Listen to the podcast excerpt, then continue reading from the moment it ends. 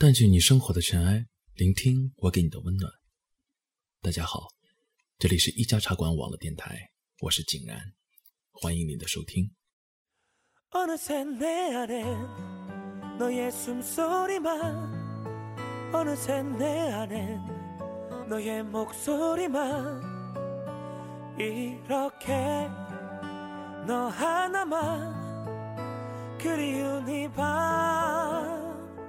어떻게 이 밤이 지나면 그대로 달려가 돌아보지 않고 그대로 달려가 이렇게 너 하나만 보고 싶은 밤. 어떻게 Don't you remember? 대답해줘.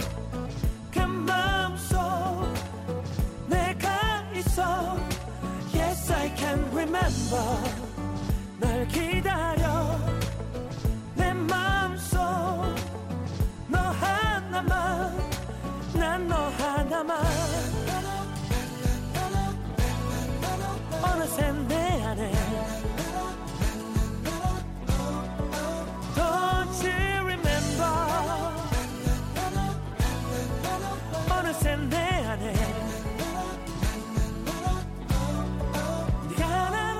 说初恋是人一生里最美最美的回忆，而那一年栀子花开，这个美得让人流泪的爱情故事。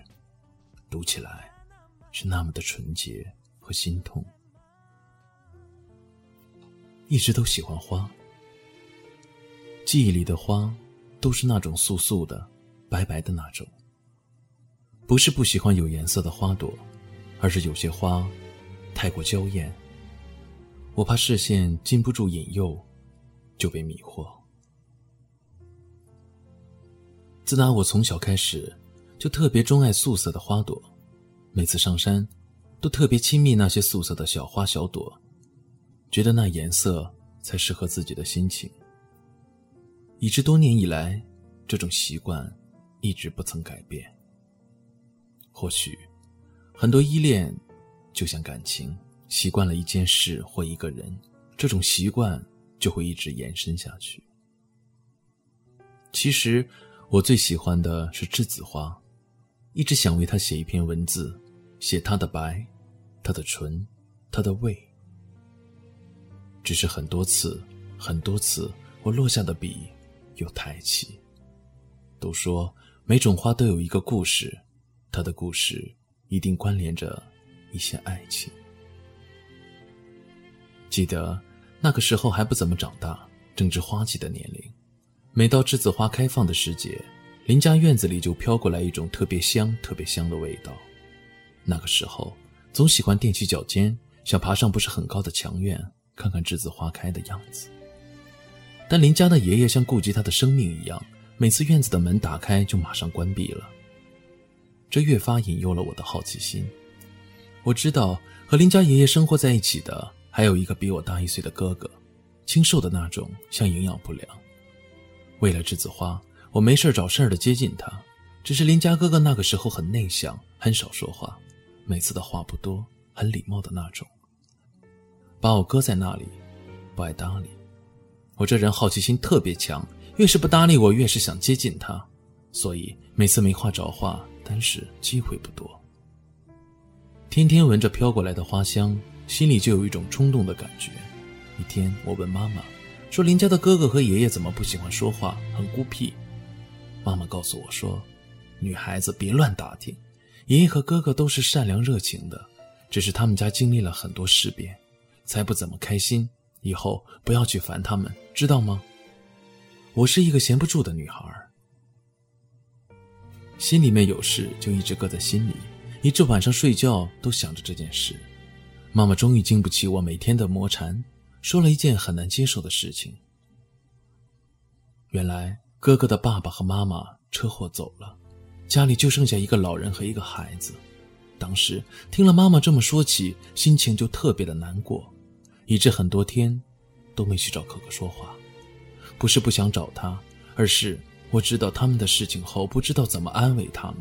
那时候我的心里特单纯。一天中午，我家房门响起了咚咚的敲门声。我在想，谁这么礼貌的敲门？我打开一看，看见一小盆清香带着白白的几朵花出现在我的视线。原来是邻家哥哥，他微笑的说：“送你，知道你喜欢我们家的栀子花。”那一刻，我感动的无语，不知道怎么感谢。还是妈妈听见哥哥说话，赶紧出来接过，连声说了道谢的话。以后，那盆栀子花就成了我的宝贝。每天看着它们，我可以数清有多少片叶子，有几朵花骨，有几个半开的，有几朵全开的，甚至那些枯萎的花瓣，我都舍不得丢掉。我把快要枯黄的花一朵一朵的剪下来，在太阳下晒干。做成一个个花签，细心的用一个盒子收捡起来，就是妈妈都不准碰。从那个时候起，心里开始有秘密了，也从那个时候起，我和林家哥哥的距离也就拉近了。我从哥哥的嘴里知道他有一个很好听的名字，蓝风，但那时我不叫他的名字，我还是习惯叫他哥哥。从那时开始，我的生活不仅多了一个哥哥，我还多了一个伴。每天上学、放学，不再是一个人了。他家的院子也不再对我关闭，我成了他们家的常客。每次去的时候，爷爷脸上总是挂着开心的微笑，有什么好吃的都给我留着，还特别嘱咐不准哥哥欺负我。每次爷爷说这话时，我都偷偷好笑。哥哥怎么会欺负我？都是我欺负他吗？也是每次这个时候，哥哥都无奈的撇嘴，我就向他扮鬼脸。冲着他得瑟的笑，直到笑得喘不过气来。一直都钟爱文科，所以我的数学成绩不怎么好，每次考试都不怎么理想，尤其是对数学不怎么敏感，一些公式化的老是记不住。但是风哥哥的数学成绩特别棒，每次考试都在班上前几名，但从不骄傲，也不喜欢显示自己。于是妈妈就叫哥哥辅导我数学，我当然求之不得。那样就可以避开妈妈的唠叨，老是说我的不是。每次风哥哥教我的时候，我都不怎么认真去听，老是打断他的话，提出反问，弄得他每一道题都要教很多遍。我知道我是故意的，想拖延时间。哥哥的脾气特别好，不管我怎么刁钻，他都一一解答，有时弄得我想不出问题来反驳他，只有乖乖的把每次的作业完成。反正从那个时候起。我就想黏着他，那感觉特别的好。那个时候的我，天是蓝的，雨是滋润的，心纯的像一张白纸。每天和风哥哥一起上学放学，在别人的眼里，我们真的就像一对亲兄妹；在哥哥的眼里，我就是一个长不大的孩子，需要呵护，需要他保护。那个时候，我也一直以为哥哥也是把我当着妹妹看待的，直到有一天。哥哥看我的眼神多了一丝特别的温柔。青春的一场花季又来到，又是栀子花开的时节了。而今年的栀子花开的特别多，也特别特别的白，白的惹眼，白的惹心。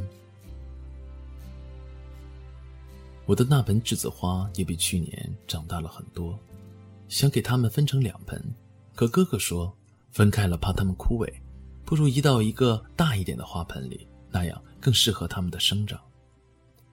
我们找了一个大一点的花盆，小心翼翼地抬入盆里，轻轻添上泥土，再浇上水。看着哥哥细心专注的那个样子，感觉像是在照顾一个孩子。我不行，我就是一个马大哈，做什么事都特别的粗心，尤其丢三落四。但每次我无论做错什么，哥哥从不会说我，总是替我遮掩。或帮我记住想不起的很多东西，就连一动小小的花盆，弄得我脸上头上都是泥土。看着我滑稽的样子，哥哥开心地笑着说：“小花猫，别动。”一边说着，一边从兜里拿出手绢，轻柔地擦去我脸上和发上的泥土。看着哥哥温柔的眼神，我第一次感觉他那么高，那么帅，心不由得有点乱乱的。清理干净了。哥随手摘下一朵开得特别好的栀子花，插在我的发梢上，嘴里喃喃地说着：“只有我的妹妹，才配得起这样洁白的栀子花。”以前，我知道哥哥和爷爷那么爱栀子花，是因为那花是他爸妈留下来的。现在我也成哥哥心里的栀子花，心温柔的如这个季节的花儿，别提有多么的高兴。这一年，哥哥马上就要高考了，我高二，他每天除了准备迎接考试，更多的时间还是替我补习数学。高考对于他来说是一件很简单的事情，在我眼里，哥哥永远都是那么优秀。果不其然，哥哥以最优异的成绩被一家名牌大学录取。通知书发下来的时候，爷爷、妈妈和我都开心的不得了。那个夏天对我来说是开心的，也是忧虑的。开心的是，这个夏天哥哥都可以陪着我；难过的是，哥哥马上就要去另一座城市。看着盆里没有了白白的花儿，只有绿的发亮的叶儿，那个心。就湿得如雨季的水滴。我开始不再像以前那样没心没肺了，经常看着栀子花发呆。那个时候的我，不知道这就是爱情，只是感觉哥哥要离开了，心里就像有一种什么东西丢失了一样，牵扯着某根筋脉，生出了疼的感觉。哥哥终于要离开我们了。那一晚，星星特别亮。哥哥指着一颗离我们最近的说：“傻丫头，难过什么？哥就是这个最亮的星星，时刻都在你的身边。再说，一年后，哥在高校等着你，为你接风。”听了哥哥温柔的言语，心里热乎乎的，也乱乱的，甚至有些莫名的慌张。我觉得脸上热乎乎的，眼睛有些湿润。我仰起头，把哥哥的手拉过来贴在脸上。哥哥看着我明亮的眼睛，抚摸着我的秀发，轻轻地拥住我娇小的身子，把柔软的嘴唇印在了我的额头。哥走的那天，我把收藏了一个季节的栀子花签送了一半给他。哥哥仔细看了看，轻柔地捧在手里，低下头，闻了闻，当做宝贝那样夹入了书中。那个场景，至今都不会忘记。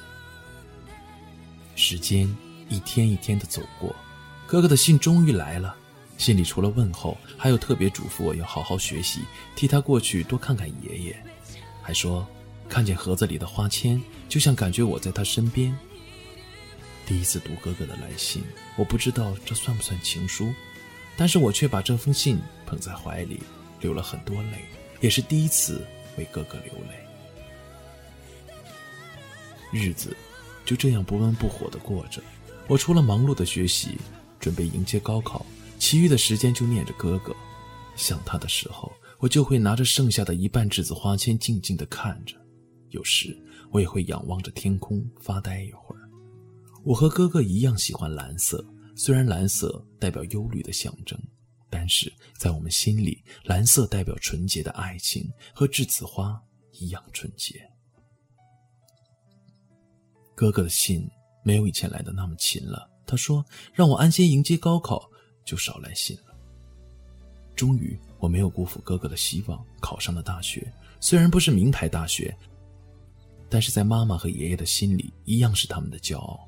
我把这一喜讯写信告诉了哥哥，他也替我高兴。但是语言不多，信里多是一些关心和祝贺的话题，却跟爱情无关。第六感觉告诉我。哥哥有什么事情瞒着我，还说这个暑假会回来迟一点，叫我和爷爷不要担心他，也不要写信了，反正快放假了，信不一定收到。